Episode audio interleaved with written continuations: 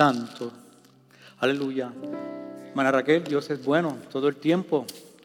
God is good all the time, como dicen los americanos. All the time, God is good. Aleluya, hermoso Jesús. Te adoramos, Señor. Saludos, hermanos, que Dios les bendiga en esta tarde hermosa. Es un placer estar de nuevamente con ustedes.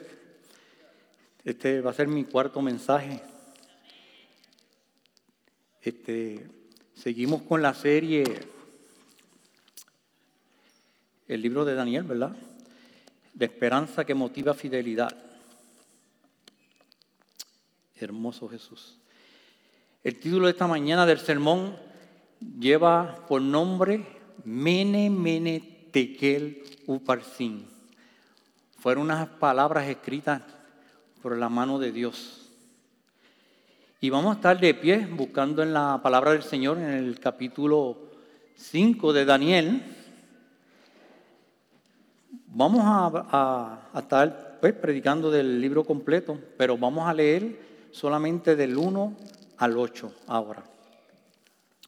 Puestos de pie en honor a la palabra de Dios. Gloria a ti, Señor. Cuando la tengamos, digamos amén. Daniel 5. Dice así la palabra del Señor en el nombre del Padre, del Hijo y del Espíritu Santo. El rey Belsasar hizo un gran banquete a mil de sus príncipes y en presencia de los mil bebía vino. Belsasar, con el gusto del vino, mandó que trajesen los vasos de oro y de plata que Nabucodonosor su padre había traído del templo de Jerusalén, para que bebiesen en ellos el rey, sus grandes, sus mujeres y sus concubinas.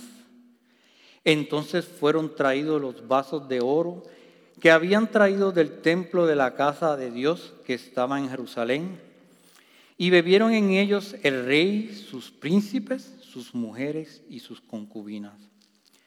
Bebieron vino y alabaron a los dioses de oro y de plata, de bronce, de hierro, de madera y de piedra.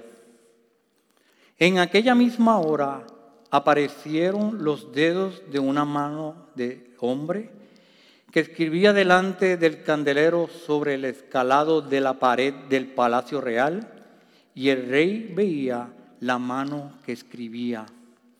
Entonces el rey palideció y sus pensamientos lo turbaron y se debilitaron sus lomos y sus rodillas daban la una contra la otra. El rey gritó en alta voz, quisieren venir a magos, caldeos y adivinos. Y dijo el rey a los sabios de Babilonia, cualquiera que lea esta escritura y me muestre su interpretación, será vestido de púrpura, un collar de oro llevará en su cuello y será el tercer señor en el reino.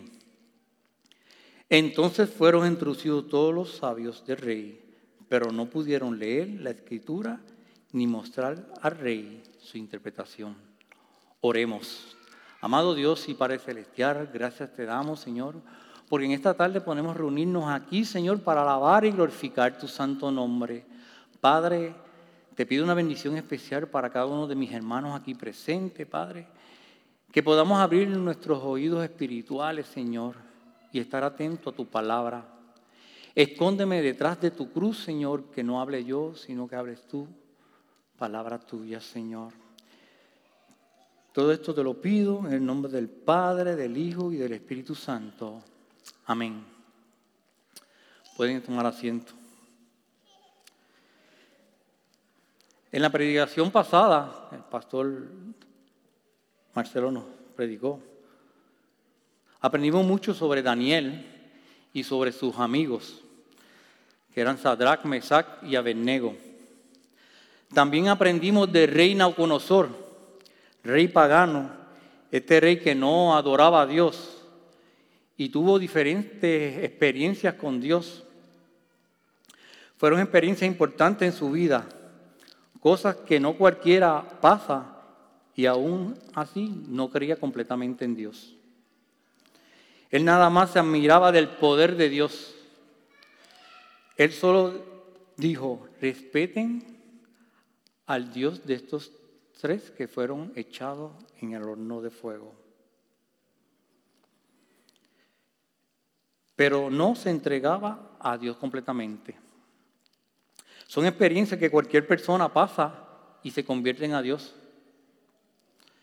El error de Nacunosor que, vino, que vimos la semana pasada fue precisamente que no aprovechó esas experiencias, esas oportunidades. Hubo un consejo directo de Daniel en el segundo sueño sobre el árbol que vimos la semana pasada, que decía que él iba a ser destruido y que iba a ser cortado. Entonces Daniel le, le dice, te aconsejo que redimas tus pecados. Y pasaron doce meses y no lo hizo. Sino hasta que vino la humillación donde perdió su mente y fue expulsado del reino y, de entre los hombres. Y no podía ni siquiera ni convivir con su familia, ni con la corte, ni con nadie. Estuvo comiendo como comían los, bueyes y las bestias del campo. Y hasta la humillación fue entonces que volteó los ojos a Dios y se convirtió a Dios y empezó a alabar y a glorificar a Dios y ensalzar su nombre, como dice el, el final del capítulo 4.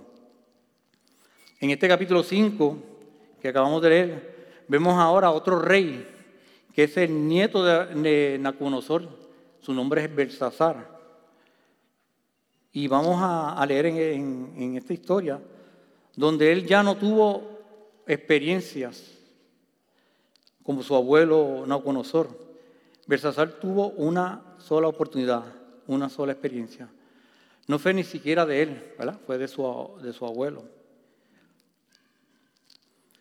Y eso lo vamos a ver y aprender hoy. Y vamos a leer en este pasaje, en capítulo 5, donde aparecen unas palabras medias raras que titulé el mensaje de hoy, dice, Mene, Mene, Tekel, Uparsin. Mene, Mene, Tekel, Uparsin. No estoy hablando en lenguas, pero es en, en arameo. Bersasar tuvo la oportunidad y esta oportunidad no fue ni siquiera de él, sino de que había pasado su abuelo y eso lo vamos a aprender. Es simplemente las palabras que, que, que acabamos de decir en arameo, que fue un escrito en la pared y en breve vamos a ver la historia que tiene un significado no solamente en aquel tiempo, sino tiene un significado para hoy, para, para ti y para mí. Belsasar viene siendo el nieto de Agonosor, nieto que reinó, eh, reinó después que, que Nabucodonosor reinó después que se convirtió a Dios, reinó 43 años.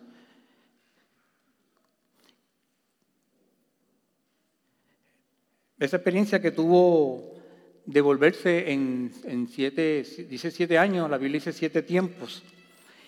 Entonces empezó a proclamar el nombre de Dios, incluso él, en el capítulo 4 lo vimos la semana pasada, que el escrito directo del reino dirigido a todos los pueblos y naciones, compartiendo lo que Dios había hecho en su vida.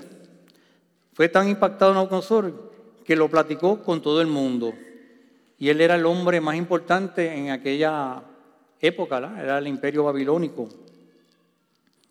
Entonces todo el mundo pues escuchó de ese mensaje acerca de Dios, que debemos someternos a Dios. Sin duda que también su familia, Nacunosor le contó. Esa experiencia que pasó. Y sin duda que su nieto Belsasar. También estuvo escuchando esa historia impactante que le eh, pasó en la vida del rey Nabucodonosor. Estuvieron por ahí reinando, después que murió Nabucodonosor, un, un cuñado trató de meterse a reinar un par de años, pero después vino su hijo a, reinar, un reino compartido, que ese, eh, el nombre de su hijo es Nabónido. Nabucodonosor es el nombre del hijo que empezó a reinar y este junto a su hijo Belsasar, que es la historia de hoy. ¿Se acuerdan el primer sueño de Nabucodonosor? Que, que dijo que Babilonia no iba a durar para siempre, sino que iba a entrar otro reino que iba a ser de, los de los medos y los persas. Los medos y los persas pues unieron fuerzas para irse en contra de Babilonia y esto estaban avanzando. Para sitiar a, Babilonia y para derrocarla. Entonces Nabónido, que era el rey en ese tiempo, después de Nabucodonosor, este fue a pelear y a buscar atajar a los medos y a los persas. Se quedó a cargo su hijo, que es el de, la historia de hoy, Belsasar, que estaba reinando junto a este y tenían un reino compartido. Fíjate como dice el verso 5. Dice, el rey Belsasar hizo un gran banquete a mil de sus príncipes y en presencia de los mil bebía vino. Eso me pareció sumamente interesante por la historia que le acabo de platicar, porque no era tiempo ¿verdad? de celebrar. No era tiempo de hacer fiesta, porque estaban a punto de ser qué? de ser invadido por los medos y los persas.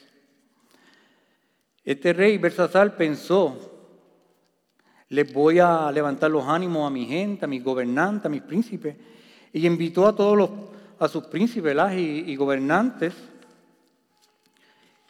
y a todas sus, sus mujeres, sus concubinas. Hicieron una fiesta y dice que en presencia de mil bebía vino. Y cuando leemos nos damos cuenta de que, pues, como les dije ahorita, no era tiempo de hacer celebrar, porque el vino se usaba para qué? Para celebrar. Y ellos estaban a punto de ser sitiados, de ser lo que está haciendo Rusia con Ucrania hoy en día, de ser conquistado. Entonces él se puso a beber y pensó, todo está tranquilo. ¿Sabes qué? Nosotros también vivimos la vida como de fiesta, sin preocuparnos por las advertencias espirituales que vienen a nuestra vida y que nos dicen, ¿sabes qué? Lo malo está acechando constantemente. Dice el, que el diablo vino para hurtar, matar y destruir.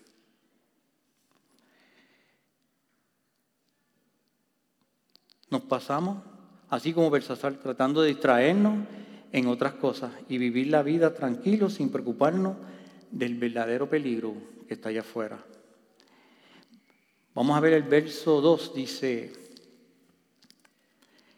Versasar con el gusto del vino mandó que trajesen los vasos de oro y de plata que Nabucodonosor su padre que había traído del templo de Jerusalén, para que bebiesen ellos el rey, sus grandes, sus mujeres, sus concubinas entonces fueron traídos todos los vasos de oro que habían traído del templo de la casa de Dios que estaba en Jerusalén.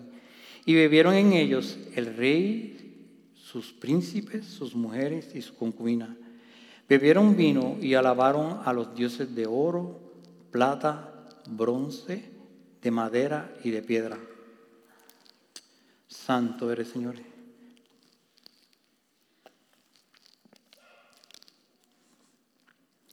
estaban haciendo aquí era algo completamente extraño. Les dije que Nabucodonosor tuvo experiencia que cambió su vida y, y su vida completamente. Sin duda, cambió muchas cosas en la manera del estilo de vivir de Babilonia. Bersasar, su nieto, no era ajeno a esas cosas que Nabucodonosor había aprendido y que había hecho de adorar solamente a Dios. Aleluya. Sino que él, a lo mejor, no le gustaba lo, las reglas y, el estilo de vida que había proclamado Nabucodonosor, ¿verdad? Después que se convirtió. Y que había hecho solamente adorar solamente a Dios. Entonces aquí vemos que, que como Belsasar querían poner su propia moral. Él dijo, no voy a hacer lo que hizo mi abuelo Nabucodonosor. Nosotros vamos a divertirnos, vamos a, forzar esto y vamos a quizá eh, se quiso burlar deliberadamente de Dios y de su abuelo Nabucodonosor. Quiso burlarse deliberadamente de ellos y dijo, tráigame los vasos de oro, de plata, que mi abuelo ha traído del templo de Jerusalén y vamos a celebrar con ellos. Y si leemos en la Biblia, en el Viejo Testamento, si buscamos a 1 Samuel 24, 10,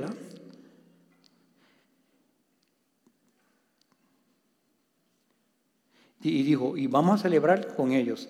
Y si leemos en, la, en, la, ¿verdad? en el Viejo Testamento, todos los utensilios que se usaban para el templo eran destinados exclusivamente para el templo y eran santificados para Dios y para las ceremonias del templo, que no deben ser profanados por los hombres.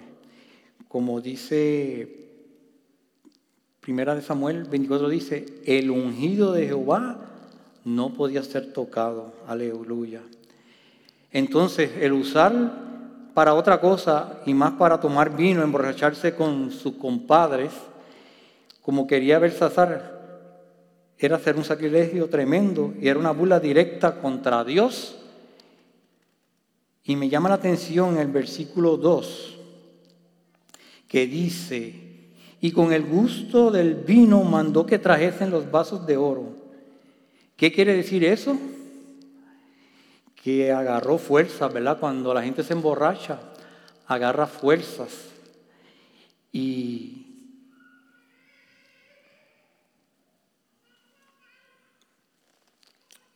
y con el vino, ¿verdad? Se atreven a hacer cosas que siempre han querido hacer, pero nunca han tenido el valor de hacerlo. Y entonces en este momento Belsasar agarró el valor con el vino y empezó a burlarse de Dios y usó los utensilios para diversión y para estar ahí en esa fiesta. Y dicen que los trajo y bebieron todos, ¿verdad? sus grandes, sus gobernantes, sus mujeres sus concubinas. Y algo que pasa cuando nosotros queremos imponer nuestra propia moral, nuestros propios pensamientos, nuestra propia regla, pues Dios, ¿verdad? Nos volteamos a Dios y Dios nos va a decir que no. Entonces Belsasar, para no enfrentar a Dios, dijo, vamos a desechar a Dios, vamos a traer todos los dioses de madera, de bronce, todos aquellos que Babilonia acostumbraba a adorar. Dijo, tráigamelos otra vez, porque eso no nos dicen nada, eso no tienen regla, ¿verdad? Los ídolos que crea el hombre, básicamente todos los ídolos creados por el hombre el hombre hace con ellos lo que quiere.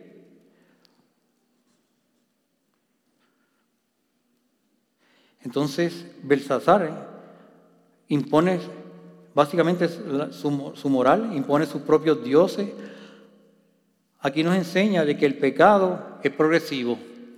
La mentira, para el, el diablo no cree que uno dice una mentira y para respaldar esa mentira, dice más mentiras.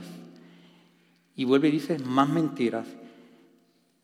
Y el diablo se cree, eh, eh, te, hace creer que tú puedes controlar el pecado, puedes controlar una pequeña mentira, puedes controlar un pequeño hábito o un mal hábito. Puedes, él te, quiere hacer creer que puedes controlar unas palabras malas, unas poquitas palabras malas, te cree que las puedes controlar. Pero hay algo que Satanás se ha encargado de poner en los corazones de las personas, y es decirle que hay, decir que hay pecados que tú puedes controlar.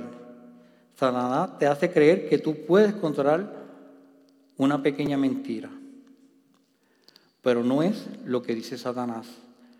Pero la verdad, el pecado no se puede controlar. No controlas al pecado, sino que el pecado te controla a ti. Porque el momento que tú juegas con el pecado, en ese momento empieza a crecer la maldad en tu corazón. Aquí vemos que como Belsasar empezó con una simple diversión, bebiendo, compartiendo con su gobernante, luego quiso burlarse de Dios y para burlarse de Dios empezó a hacer idolatría, ¿la? todos los dioses de la antigua Babilonia. de lo peor de los pecados, aunque todos los pecados son, son malos, ¿verdad? No hay pecados grandes ni pequeños. Pero llegó el grado de meterse a más y más pecado para justificar sus actitudes. No te dejes engañar, el pecado no se puede controlar. Vemos, vamos a ver en el verso 5 y 6 que nos dice, eh, esto nos va a decir, nos, nos muestra que nuestras acciones tienen consecuencias. Siempre nuestras acciones tienen consecuencias. Dice, aquella misma hora aparecieron los dedos de una mano de hombre que escribía delante del candelero de la pared del palacio real. Y el rey veía la, mano que escribía. Imagínense esa escena. El rey estaba feliz, estaba contento, haciendo lo que quería al fin. Después que ya no conoció su padre, ya no su, abuelo, ¿verdad? no estaba, le decían padre porque también era el monarca, pero en sí era su abuelo para decirle que, qué tenía que hacer. Su padre Nabónido estaba en, frente a batalla y él dijo, pues ya yo tengo el control, yo puedo hacer lo que quiera, burlarme de Dios en ese momento. Se parece la mano de Dios y empieza a escribir en la pared y queda, él se queda viendo, pero yo, imagínense ustedes, ven esa mano en la pared escribiendo, yo hubiera salido corriendo del miedo, pero él se quedó atento a esa mano. Dice el verso 6, entonces el rey palideció y sus pensamientos lo turbaron y se debilitaron sus lomos y sus rodillas daban una contra la otra. ¿Te imaginas la condición del rey? Estaba temeroso. ¿Alguien ha tenido una experiencia así? ¿Haya pasado un susto. Pues yo una vez guiando en lluvia, se me barrió el carro y salí de la carretera.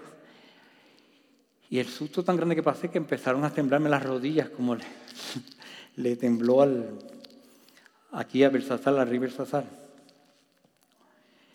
Aquí vemos cómo Dios confronta el pecado. Rápido que Él pecó, Dios te confronta. Rápido que tú pecas, Dios te confronta. Dios inmediatamente que tú empiezas a pecar, Él te va a confrontar. Él te va a hacer ver que estás haciendo mal. En el momento que estamos haciendo ese sacrilegio o estaba burlándose de Dios, en ese momento apareció esa mano, apareció escribiendo su palabra. La palabra de Dios siempre nos va a confrontar. Por eso mucha gente dice, yo no leo la Biblia, porque tienen miedo, ¿verdad? Que la palabra de Dios los, confronte. Porque la palabra de Dios siempre te va a estar corrigiendo, siempre te va a estar moldeando. Hay gente que lee la palabra de Dios solamente para buscar las promesas de Dios o sentirse bien. Esa gente no está leyendo bien la palabra de Dios. La palabra de Dios siempre te va a confrontar y te va a traer promesa y bendición, siempre y cuando tú te alinees a la palabra de Dios y a la voluntad de Dios. Entonces sí, Dios va a traer bendición y promesas a tu vida. Si no te alineas a la palabra de Dios y a la voluntad de Dios, Él no va a traer esas bendiciones. Y aparece esa mano que está dispuesta a corregir y corregir esa actitud que está haciendo Belsasar delante de todos estos hombres. El verso 7 dice, el rey gritó en voz alta que hiciesen venir a magos, a caldeos y, adivinos. Usemos la imaginación, el rey estaba muerto de miedo y no se podía sostener, estaban sus rodillas temblando, que no podía sostenerse. El rey tenía que sacar fuerza, ¿verdad? Para impresionar a sus gobernantes. Eran mil gobernantes y los príncipes. Y tenía que sacar esa voz de rey, ¿verdad? Y esa voz de, mando para impresionar a, a su gente. Y mandó a decir a los magos y adivinos, ¿qué está pasando aquí? Mandó a llamar entonces a todos los magos, caldios y adivinos, y dijo, el, el rey a los sabios de Babilonia, cualquiera que lea esta escritura y me muestre interpretación será vestido de púrpura y un collar de oro llevará y en su cuello y será el tercer señor en el reino.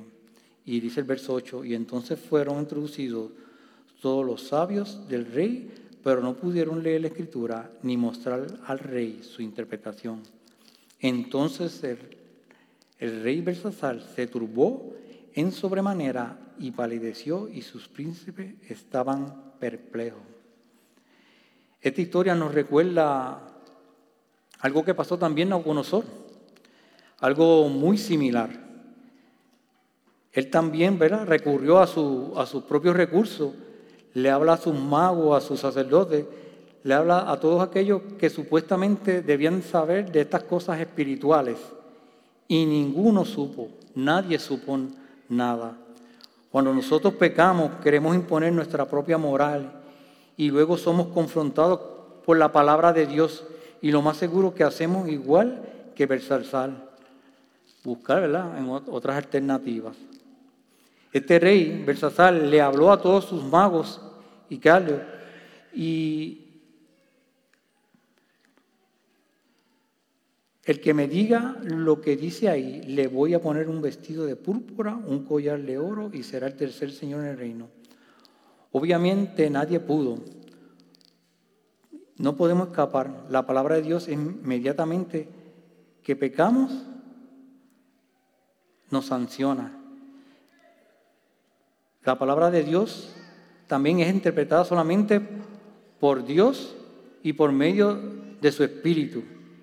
Ese escrito en la pared era directamente un mensaje para el rey, pero solo podía ser interpretado por el hombre de Dios, que era Daniel, y puede ser revelado por su Espíritu Santo. Dice en 1 Corintios 2, 7 al 9, más, el, el verso 7 dice, más hablamos sabiduría de Dios el misterio, la sabiduría oculta, la cual Dios predestinó antes de los siglos para nuestra gloria. Y el verso 8 dice, la que ninguno de los príncipes de este siglo conoció, porque si hubiera conocido, nunca habrían crucificado al Señor de gloria. Antes bien, como está escrito, cosas que ojo no vio, ni oído oyó, ni, ni, ni han subido en el corazón del hombre son las que Dios ha preparado para los que le aman.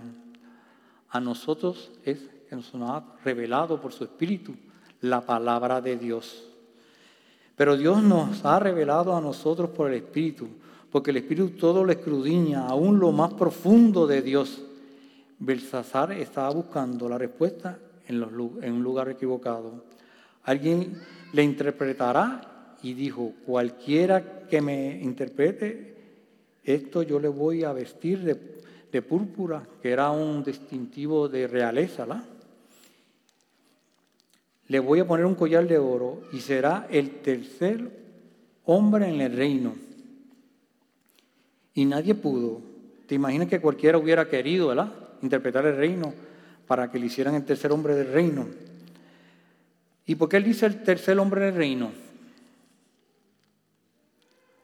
Porque el primer hombre era Nabónido, el segundo era él, Belsasar, y el tercero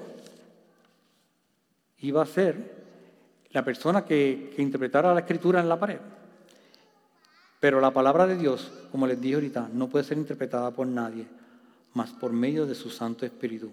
Por eso cuando nosotros agarramos la Biblia, es necesario orar primero a Dios y pedirle que nos dé la interpretación por su Santo Espíritu. La, Biblia está interpretada solamente por el Santo Espíritu.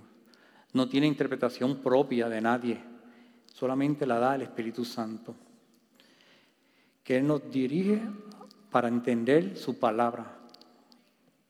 Cuando a mí me dicen que leen la Biblia y dicen que no la lee y no la entiende, es porque la, no han ido al autor de la vida que es Cristo, ¿verdad? Para pedirle la interpretación de ella cuando estudiamos la palabra de Dios. Regresemos al verso 9. Dice, entonces el rey Belsasar se turbó sobremanera y palideció, palideció y sus príncipes estaban perplejos. Y dice el verso 10, la reina, por las palabras del rey y de sus príncipes, entró en la sala del banquete y dijo, Rey, vive para siempre, no se turbe en tus pensamientos, ni palidezca tu rostro. En tu reino hay un hombre en el cual mora el Espíritu de los dioses santos, y en los días de tu Padre se halló en él luz, inteligencia y sabiduría, como sabiduría de los dioses. Al que en el rey Nabucodonosor tu padre, oh rey, constituyó jefe sobre todos los magos, astrólogos, caldeos y adivinos, por cuanto fue hallado en él el mayor espíritu y ciencia y entendimiento para interpretar sueños y descifrar enigmas y resolver dudas. Esto es en Daniel, el cual el rey puso por nombre Belsasar. Llámese pues ahora Daniel y él te dará la interpretación. Santo eres Señor. Aquí está una reina que aparece y no se menciona quién es. Algunos de los, de los estudiosos dicen que puede ser la mamá de Belsasar, esposa de Nabónido. También podría ah, haber sido la, esposa del abuelo Nabucodonosor. Entonces sería la reina madre. Entonces esa mujer entra y me llama la atención que dice algunas cosas que el rey Nabucodonosor vivió y por, por ejemplo en el versículo 11 dice, en tu reino hay un hombre en el cual mora el Espíritu de los dioses santos. Esas fueron palabras exactas del, del rey Nabucodonosor. Por eso pensamos que la reina era la, abuelita, la esposa del rey Nabucodonosor, que estaba diciendo exactamente las palabras que dijo el rey Nabucodonosor, que se los dijo a, Daniel. Vemos en, el, en el versículo 13 que dice, entonces Daniel fue traído delante del rey y dijo el rey a Daniel, ¿eres tú aquel Daniel de los hijos de la cautividad de Judea que mi padre trajo de Judea? Yo no sé qué estaba relacionando a Daniel exactamente, con lo que estaba haciendo. Pero él se estaba burlando del Dios de los judíos y del Dios de Nabucodonosor. Y estaba burlándose completamente, usando los, utensilios del templo de Jerusalén, precisamente donde era Daniel. Qué irónico, ¿verdad? Daniel ahora tenía que ayudar al rey después de que él se burló de Dios y ahora tenía que ayudarlo a qué? A interpretar esas palabras en la pared. Dice el versículo, verso 14, yo he oído de ti que, el, que el Espíritu de los dioses santos está en ti y que en ti se halló luz y entendimiento y mayor sabiduría. Y ahora fueron traídos delante de mí los sabios y astrólogos para que leyesen esta escritura y me diesen su interpretación, pero no han podido mostrarme la interpretación del asunto. Yo pues he oído de ti que puedes dar interpretaciones y resolver dificultades. Si ahora puedes leer esta escritura y darnos su interpretación, serás vestido de púrpura y un collar de oro llevarás en tu cuello y serás el tercer señor en el reino. Obviamente, Belsasar no tenía relación con Daniel. Tuvo que venir quién? La reina para practicarle de Daniel. Ahí es donde Dios usa a la reina para poder llevar la palabra de Dios la interpretación correcta al rey Belsasar. Dios movió el corazón del, rey, de la reina, perdón, para que se acordara de Daniel. Daniel para este entonces tendría alrededor de 81 años. Ustedes se acuerdan que él vino de, 15 años, de 17, de, la, fue cautivo en Jerusalén para para Babilonia. Sin embargo, la reina sí lo tenía en mente. Y la reina dice que se seguía hablando de él como un hombre de buen testimonio. Y eso me llama la atención. ¿Cuántos años, verdad? Vemos personas, ¿verdad? Que cristianos que van y vienen, eh, que se ven bien activos en la iglesia, de momento dejan de estar activos, se alejan de Dios, simplemente se van o se van al mundo. Y este tipo de testimonio los vemos, ¿verdad? Un testimonio de ir y venir. Y vemos en Daniel, que fue un hombre íntegro, que se mantuvo fiel a Dios todo ese tiempo. Y eso nos debe llamar la atención y ser ejemplo para nosotros. Debemos mantenernos fiel y firme con Dios cada día, ¿verdad? Dice el verso 17, entonces Daniel respondió y dijo delante del rey, tus dones sean para ti y da tus recompensas a otros. Leeré la escritura al rey y le daré la interpretación. Podemos pensar que Daniel era un poco irreverente, pero Daniel sabía lo que estaba pasando, lo que estaba a punto de pasar estaba rodeada Babilonia por los medios y los persas. Y el puesto que le iban a dar, ¿verdad? No le iba a durar mucho. Dice el verso 18 al 22. Aleluya.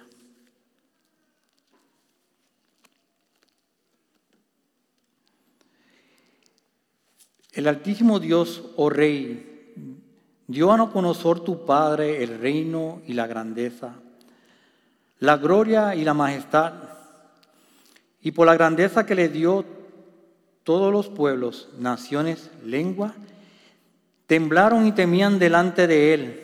A quien quería mataba y a quien quería daba vida. Engrandeció a quien quería y a quien quería humillaba. Mas cuando su corazón se ensorbeció, y su espíritu se endureció en, su orgullo, fue depuesto del trono de su reino, despojado de su gloria, y fue echado delante de los hijos de los hombres, y su mente se hizo semejante a las de las bestias. Y con los asnos monteses fue su morada, hierba le hicieron comer como a buey, y su cuerpo fue mojado con el rocío del cielo hasta que reconoció que el Altísimo Dios tiene dominio sobre el reino de los hombres y que pone sobre él al que le place. Y tú, su hijo Belsasar, no has humillado tu corazón sabiendo todo esto, sino que contra el Señor del cielo te has ensorbecido. Hiciste traer delante de ti los vasos de la casa y tú y tus grandes, tus mujeres y tus concubinas, bebiste vinos en ellos. Además de esto, diste alabanza a dioses de plata y oro, de bronce, te hicieron de, de hierro, perdón, de madera y de piedra. Ni ven, ni oyen, ni saben. Y al Dios en cuya mano está tu vida y cuyos son todos tus caminos, nunca lo honraste. Aleluya. Antes que Daniel le diera la, el, significado del sueño, del sueño no, perdón, de las palabras en la pared, ¿qué hizo? Lo sermonió.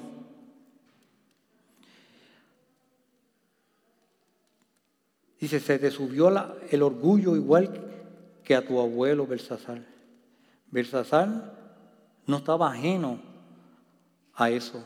El abuelo sin duda le había contado, ¿verdad? Esa experiencia que había tenido de la humillación y de volverse a Dios. Y se lo contó al mundo también y a su familia una y otra vez. Belsasar lo tenía bien claro, bien presente. Aún decidió burlarse de Dios y del Dios de Nabucodonosor. El verso 23 dice, sino que contra el Señor del cielo te has ensorbecido e hiciste traer delante de, ti los vasos de su casa, tú y tus grandes, tus mujeres y tus concubinas bebiste vinos en ellos. Además de esto, diste alabanza a dioses de plata y oro, de bronce, de hierro, de madera y de piedra, que ni ven, ni oyen, ni saben, y al Dios en cuya mano está tu vida y en cuyos son todos tus caminos, nunca lo honraste. Les decía al principio, miramos a Nabucodonosor y vemos un hombre que recibió diferentes oportunidades y experiencias con Dios. Para Nabucodonosor reconociera a Dios, ¿verdad? Tuvo que venir la humillación. Dios primero le, le daba una revelación del sueño, después de, esos hombres que, que libró del horno de fuego, y después un consejo directo de Daniel, ¿verdad? Que le dijo que redimiera sus pecados. Y si no, que iba a pasar lo que había soñado, tú, lo, que había soñado. Y no se arrepintió. No tomó la oportunidad hasta que, vino la humillación, fue Nabucodonosor. Estar completamente loco y perdió todo su reino y todo lo demás que ya conocemos, que ya le he contado.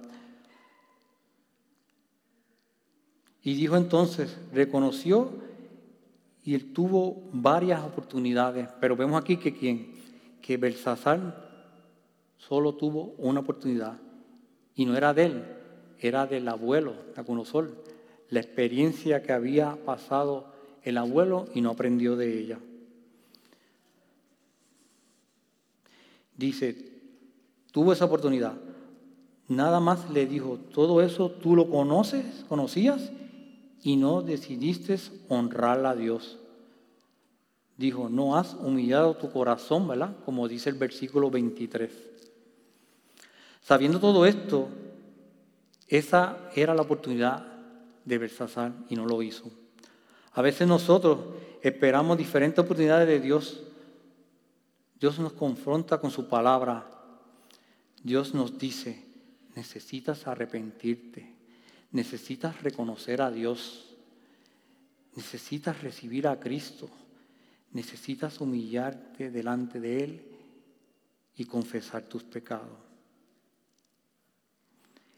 El que controla tu vida completamente, aleluya, es Jesús. Y a veces decimos, soy muy joven, tengo que disfrutar la vida, pero mira lo que le pasó al, rey Belsasar. Solamente tuvo una oportunidad. Dice el verso 24, entonces de su presencia fue enviado a la mano que trazó esta escritura.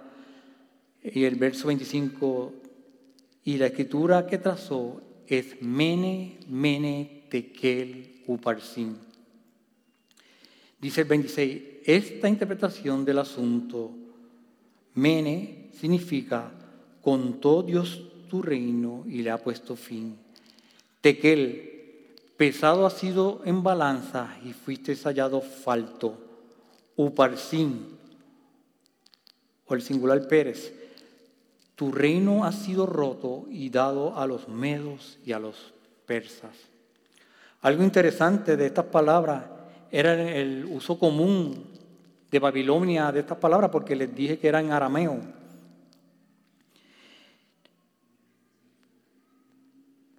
Mene significaba numeración o conteo. Tekel significaba pesar o poner en balanza. Y uparsin significaba división en plural. Entonces el rey pues no, no entendía. Él tendría conteo, conteo, numeración, pesar, división, y no entendía. Pues no tenía ningún sentido para él, ¿verdad?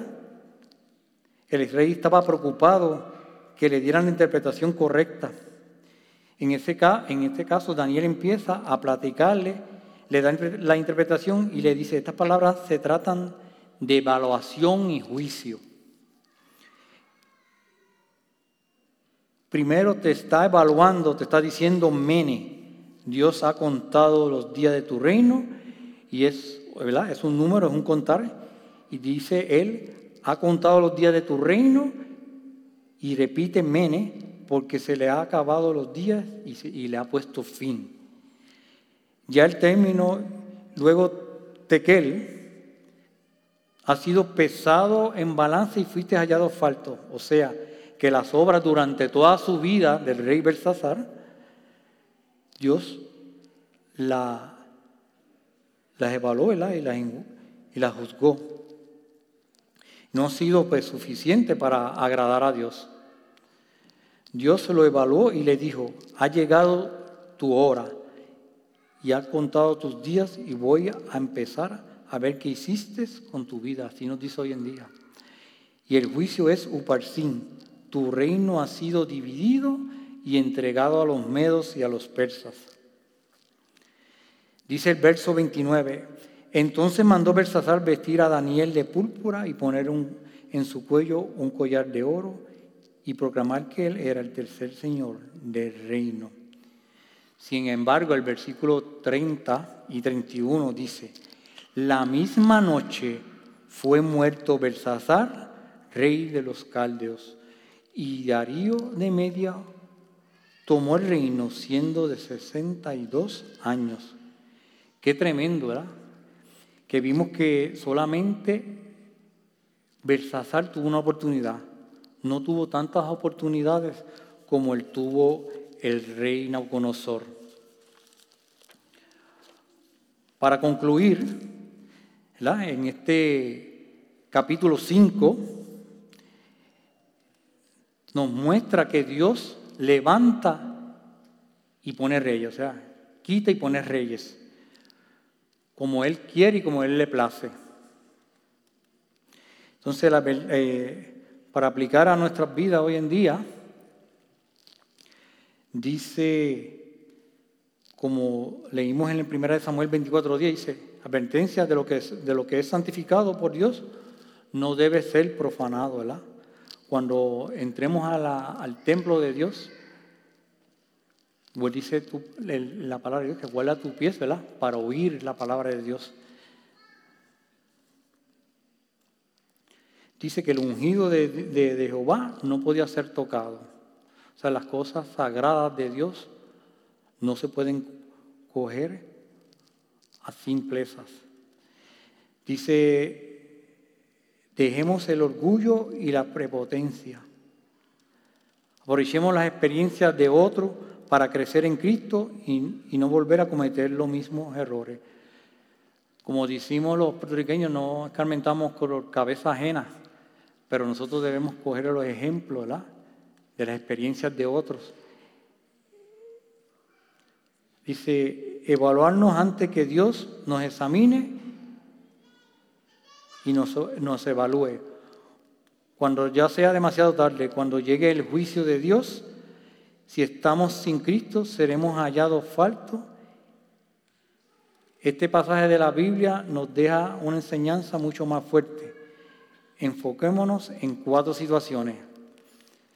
Tendremos consecuencias al no escuchar consejos cuando escuche consejos de nuestro pastor, ¿la? Y escuche la palabra de Dios, ponerla por obra. Reconocer la, la sabiduría de Dios en mi vida y humillarme ante Él. Dios hace como Él quiere, ¿verdad? Pone y quita reyes. ¿Cómo está mi vida? Tenemos que autoevaluarnos. No debo poner otras cosas o personas antes que Dios en mi vida. O sea que no debemos quitarle el lugar a Dios porque se convierte en idolatría. Estas palabras Que, que hemos dicho hoy siguen vigentes para ti y para mí. Que llegue el momento que el Señor cuente tus días y te diga, hasta aquí llegaste, has terminado.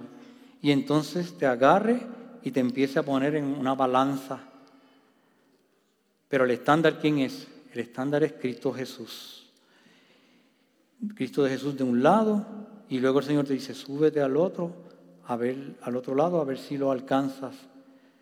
¿Crees tú que lo alcances? ¿Crees tú que lo puedas alcanzarlo?